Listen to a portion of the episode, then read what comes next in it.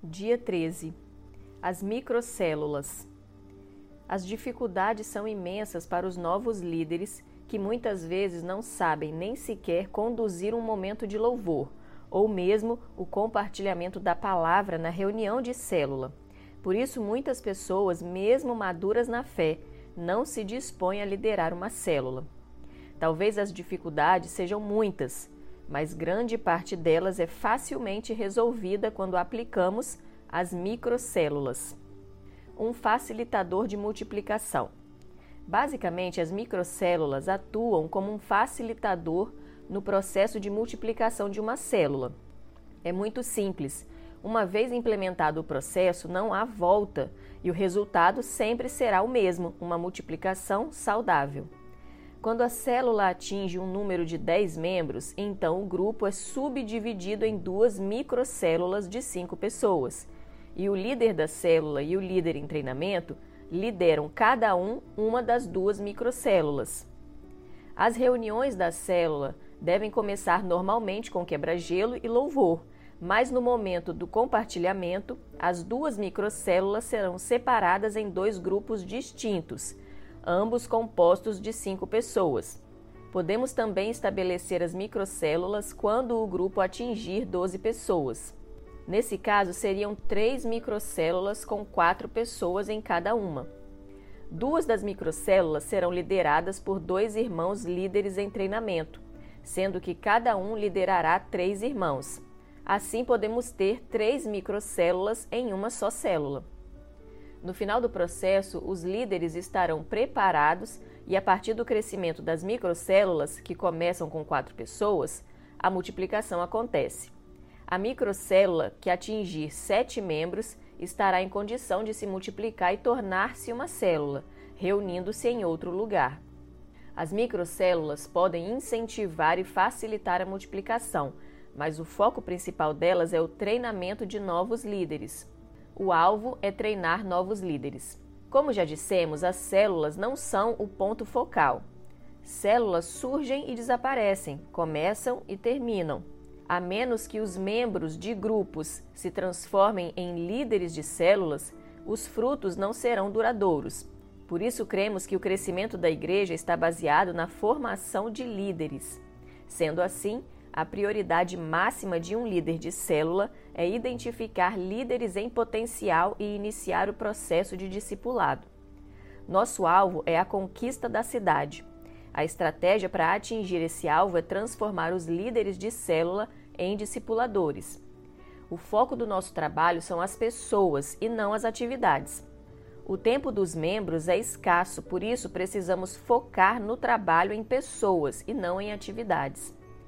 Alguns líderes se contentam em ter uma reunião de célula cheia, mas uma reunião cheia não atinge o alvo completamente. Se ali não houver um líder em treinamento, será uma célula fraca. Precisamos levar cada membro a se tornar um líder de célula. Além disso, precisamos mudar toda a mentalidade adquirida ao longo dos anos que passamos na escola. No treinamento escolar, formamos professores e não líderes. Líderes são treinados no relacionamento de discipulado no dia a dia. Liderar é muito mais que realizar tarefas na igreja. Quem é líder de verdade lidera pessoas. Um líder que realiza uma tarefa, mas não lidera ninguém, está totalmente fora do propósito da liderança. Não trabalhamos apenas com cargos, pelo contrário, temos encargos. Não ostentamos títulos, temos funções. Cada membro deve ser treinado para ser um ministro enviado para ministrar em sua casa, escola ou trabalho. Em nossa igreja, temos um trilho de treinamento de líderes de células. Esse treinamento é constituído pelo curso de maturidade e pelo CTL, mas, como já sabe, apenas treinamento não forma líderes. É preciso que o líder de célula já experiente se torne um discipulador de seus líderes em treinamento. Somente assim conseguiremos levantar novos líderes. A prioridade de cada membro da igreja deve ser tornar-se um líder de célula, e a prioridade máxima do líder de célula é constituir líderes em treinamento e ser discipulador deles. Cada líder de célula deve constituir três líderes em treinamento na sua célula, que serão seus discípulos e cooperadores na célula. O líder de célula deverá então se encontrar semanalmente com seus três discípulos. Esse encontro poderá acontecer um pouco antes ou um pouco depois da reunião da célula, dependendo da disponibilidade da nova equipe. Durante esses encontros, o líder da célula estudará o manual da visão com seus três discípulos, ou líderes em treinamento, e também seguirá todo o processo proposto de acompanhamento e crescimento do discípulo. A partir de então, todos os membros serão distribuídos entre os três discípulos para que atuem como anjos da guarda, cuidando dos demais membros. A partir de então, todos os membros serão distribuídos entre os três discípulos para que atuem como anjos da guarda, cuidando dos demais membros. Observe que estamos definindo claramente dois níveis de membros dentro da célula. Temos os líderes em treinamento, que são os discípulos, e temos os demais membros, que consideramos ovelhas. Os líderes em treinamento são discípulos e por isso o líder da célula deve discipulá-los. Por serem discípulos, eles têm um nível maior de compromisso e responsabilidade. Todo líder em treinamento deve estar ciente do que significa ser um discípulo do Senhor. Os outros membros da célula, porém, devem ser apacentados. Apacentar não é o mesmo que discipular. Apacentar é cuidar, proteger, alimentar e atender às necessidades das ovelhas. Se tratarmos ovelhas como discípulos, o resultado será o sofrimento da ovelha e a decepção do líder. Evidentemente, não queremos que as ovelhas sigam nessa posição indefinidamente. Nós queremos que elas se tornem discípulos. Sabemos, porém, que isso não acontecerá com todos. Sempre haverá alguém relutante em tomar a cruz. Todavia, nunca devemos desprezar esses irmãos, pois eles são ovelhas que nos foram confiadas e teremos de prestar contas diante de Deus por cada uma delas. O trabalho dos líderes de célula deve sempre levar em conta os níveis ou estágios de maturidade dos membros da célula. O próprio Senhor Jesus trabalhava por níveis.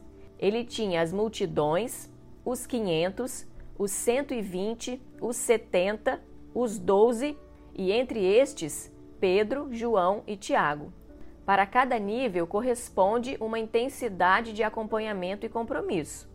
Cada líder precisa ter clareza desses níveis. Quem não distingue níveis na igreja e na célula está deixando de lado um princípio absoluto que percebemos no ministério de Jesus. Quem não compõe a reunião da igreja? As reuniões das igrejas locais, em geral, se compõem de quatro grupos distintos de pessoas: o visitante, o frequentador assíduo, os membros e os discípulos. O visitante.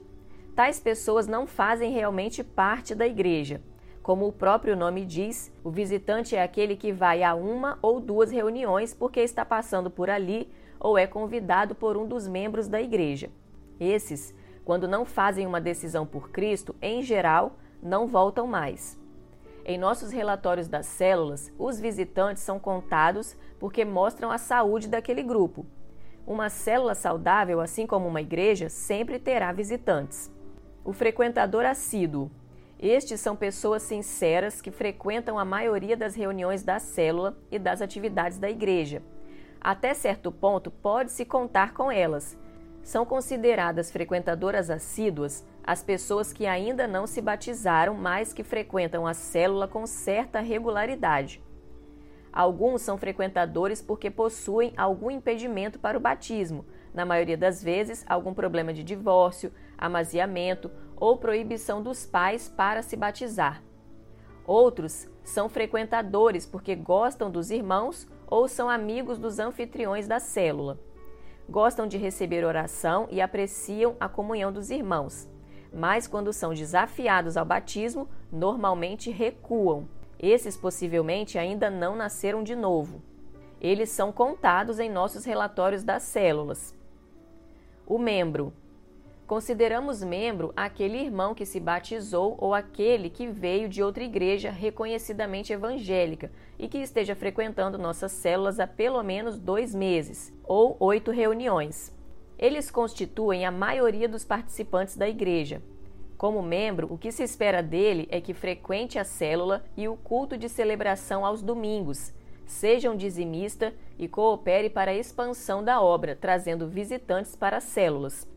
Evidentemente, ele deve manter um bom testemunho e buscar ser cheio do Senhor a cada dia. Um membro ainda precisa se tornar um discípulo. Ele se torna um discípulo a partir do momento em que aceita o desafio de ser um líder em treinamento e se torna um discípulo do líder da célula. O discípulo. O discípulo é um seguidor, uma pessoa disposta, disponível quando se precisa dela, que tomou a sua cruz e está seguindo a Cristo. Somente consideramos discípulos aqueles membros que aceitaram o desafio da liderança e estão dentro de um relacionamento de discipulado. Membros estão buscando a própria bênção, mas discípulos entenderam que precisam fazer a vontade de Deus. O sonho de todo pastor é que a maioria dos irmãos integre esse último grupo, que sejam discípulos. Mas, por experiência própria, depois de muitos anos de ministério, tenho concluído que eles são sempre minoria. Um novo processo de multiplicação. As microcélulas são um processo de multiplicação. Depois que a célula é subdividida em duas ou três microcélulas, dependendo da quantidade de membros e de líderes em treinamento, ela se multiplicará quando atingir 15 pessoas. Todavia, quando isso acontecer, os líderes em treinamento terão tido várias semanas de treinamento prático dentro da própria célula. A partir do momento em que uma célula passa a ter microcélulas, a reunião passa a ser afetada. Todas as microcélulas farão o louvor juntas e se separarão no momento da palavra e do compartilhamento.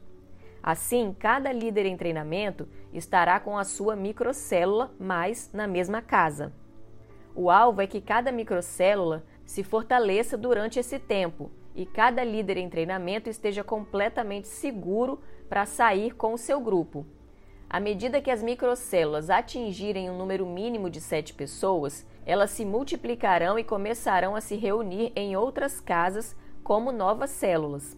Uma vez completada a multiplicação, o líder ainda continuará liderando uma célula, mas agora também será um discipulador cuidando de outras três ou quatro células. E o que de minha parte ouviste através de muitas testemunhas, isso mesmo transmite a homens fiéis e também idôneos para instruir a outros 2 Timóteo 2:2. Veja se você entendeu.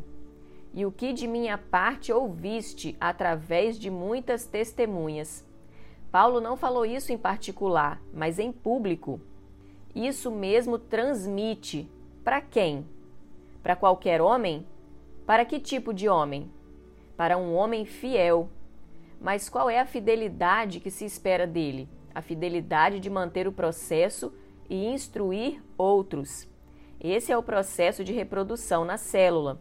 Nós não multiplicamos células, nós multiplicamos liderança. Se você não está reproduzindo liderança na célula, você não compreendeu a visão apropriadamente. O próprio Paulo é um exemplo do processo. Paulo diz: O que de mim ouviste? Então Paulo começou. Timóteo ouviu. Ele era o discípulo, e agora Paulo diz: O que você recebeu, Timóteo, transmite para homens fiéis. E esses homens fiéis, por sua vez, vão transmitir para outros. E esses outros para outros. Qual é o propósito de Deus? Desencadear um processo, uma reação que ninguém pode impedir. Você recebe e passa para outro, que passa para outro, que passa para outro. Nós temos muitos cursos em nossa igreja, mas os cursos não substituem o discipulado. Curso não forma líderes e nem gera discípulos. A única maneira de se tornar um líder é sendo treinado por outro líder. Se você não anda com um líder, você não se torna um líder. E se você não tem ninguém andando com você como discípulo, o processo reprodutivo da célula está interrompido. A célula pode até crescer, mas não se multiplicará. Não pense que o seu trabalho como líder é simplesmente mandar alunos para o curso de treinamento da igreja. Assim como evangelizar não é só mandar alguém para o encontro. Cada líder precisa perceber o espírito da obra de Deus e ter o encargo devido. A ordem de Jesus foi muito clara: Ide, portanto, fazei discípulos, ensinando-os a guardar todas as coisas que vos tenho ordenado. Mateus 28, 19 e 20. A ordem do Senhor foi para fazermos discípulos. Como é que os discipulamos? Ensinando-os a guardar. Ensinar a guardar não é ensinar usando curso de treinamento. Não é só ensinar de maneira teórica, é ensinar fazendo. Ensinar a guardar é você fazer junto. Você não vai só ensiná-lo a orar, vai orar junto com ele. Vai ensiná-lo a pregar, sim, mas vai pregar junto com ele. Isso é se reproduzir. Você, como líder, vai liderar junto com dois ou três discípulos em treinamento, que vão compartilhando com você as atividades da célula. O avanço da obra hoje depende da sua seriedade como líder de célula. O seu principal encargo deve ser reproduzir-se como líder. O papel do discipulador de líderes. O discipulador precisa mudar a sua mentalidade de coletor de dados ou de supervisor para discipulador. Um supervisor apenas acompanha o trabalho de outros, se está sendo feito ou não. A função do discipulador, porém, é de um estrategista e não apenas um fornecedor de dados para o pastor. O discipulador deve ter a mentalidade de pensar a igreja estrategicamente. A estratégia para atingirmos os milhares é transformar todos os líderes de célula em discipuladores. Para isso, o foco do discipulador não deve ser o trabalho dos líderes, e sim a formação de outro discipulador. Muitos discipuladores se contentam com a multiplicação de suas células, mas logo perceberão que será necessário outro discipulador para acompanhar as novas células. Caso contrário, seu trabalho poderá se perder. Antes que isso aconteça, cada discipulador deve trabalhar para que os líderes que multiplicam suas células possam acompanhá-las também, tornando-se assim um discipulador de líderes. Todo membro de célula sabe o caminho que deve traçar para se tornar um líder. Assim também deve ser com o líder de célula. Ele deve saber com clareza o caminho para se tornar um discipulador. O que o discipulador deve fazer com seus líderes? Alargar a visão dos líderes para que desejem crescer.